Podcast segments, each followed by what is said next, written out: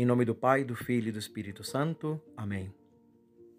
O evangelho de hoje nos apresenta São João Batista com dois de seus discípulos.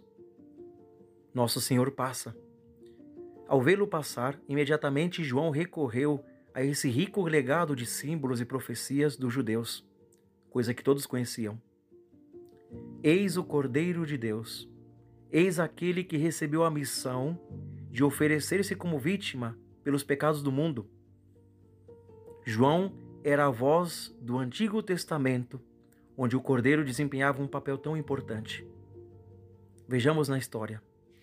No Gênesis, encontramos Abel oferecendo um cordeiro, primícia de seu rebanho, em um sacrifício cruento, em expiação do pecado. Mais adiante, Deus pediu a Abraão que sacrificasse seu filho Isaque, símbolo profético do Pai Celestial que sacrifica seu próprio filho. Quando Isaac perguntou ao seu pai Abraão: Onde está o cordeiro para o sacrifício? Abraão respondeu: Deus proverá o cordeiro para o sacrifício, meu filho.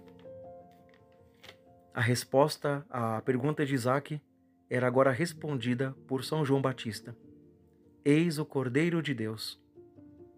No Egito, o cordeiro foi sinal de libertação com o sangue do Cordeiro Pascal, foram protegidos do anjo exterminador.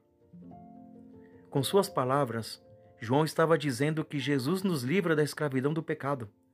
Não mais uma escravidão política, como no caso dos judeus, mas a pior escravidão, a escravidão do pecado.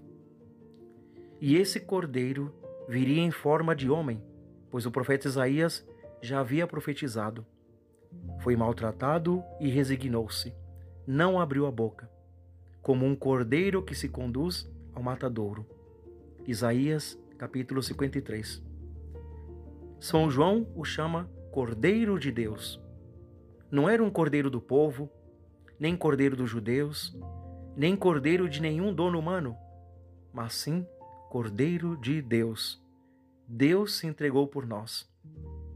São Pedro, que era discípulo de São João Batista, e que provavelmente escutou essas palavras de João, mais tarde esclareceria ainda mais o significado de o cordeiro ao dizer: Sabendo que fostes redimidos, não com coisas corruptíveis como ouro ou prata, mas com o precioso sangue de Cristo, como de um cordeiro sem defeito nem mancha.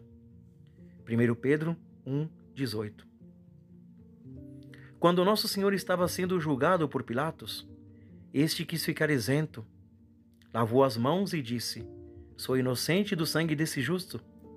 Isso é lá convosco. O povo respondeu: O seu sangue caia sobre nós e sobre nossos filhos. Milhões de pessoas encontrariam a glória e a eficácia desse sangue. São João Evangelista os descreveu na glória do céu dizendo: Ouvi o clamor de uma multidão, se contava milhares de milhares, que diziam com grande voz: O cordeiro imolado é digno de receber o poder, a riqueza, a sabedoria e a fortaleza, e a honra e a glória e o louvor. E toda criatura no céu e sobre a terra, e debaixo da terra, no mar e tudo o que há neles ouvi dizer: ao que está sentado no trono e ao Cordeiro, o louvor e a honra, e a glória e o poder para sempre. Queridos irmãos e irmãs, que nós possamos também reconhecer a bondade desse Cordeiro que se ofereceu por nós.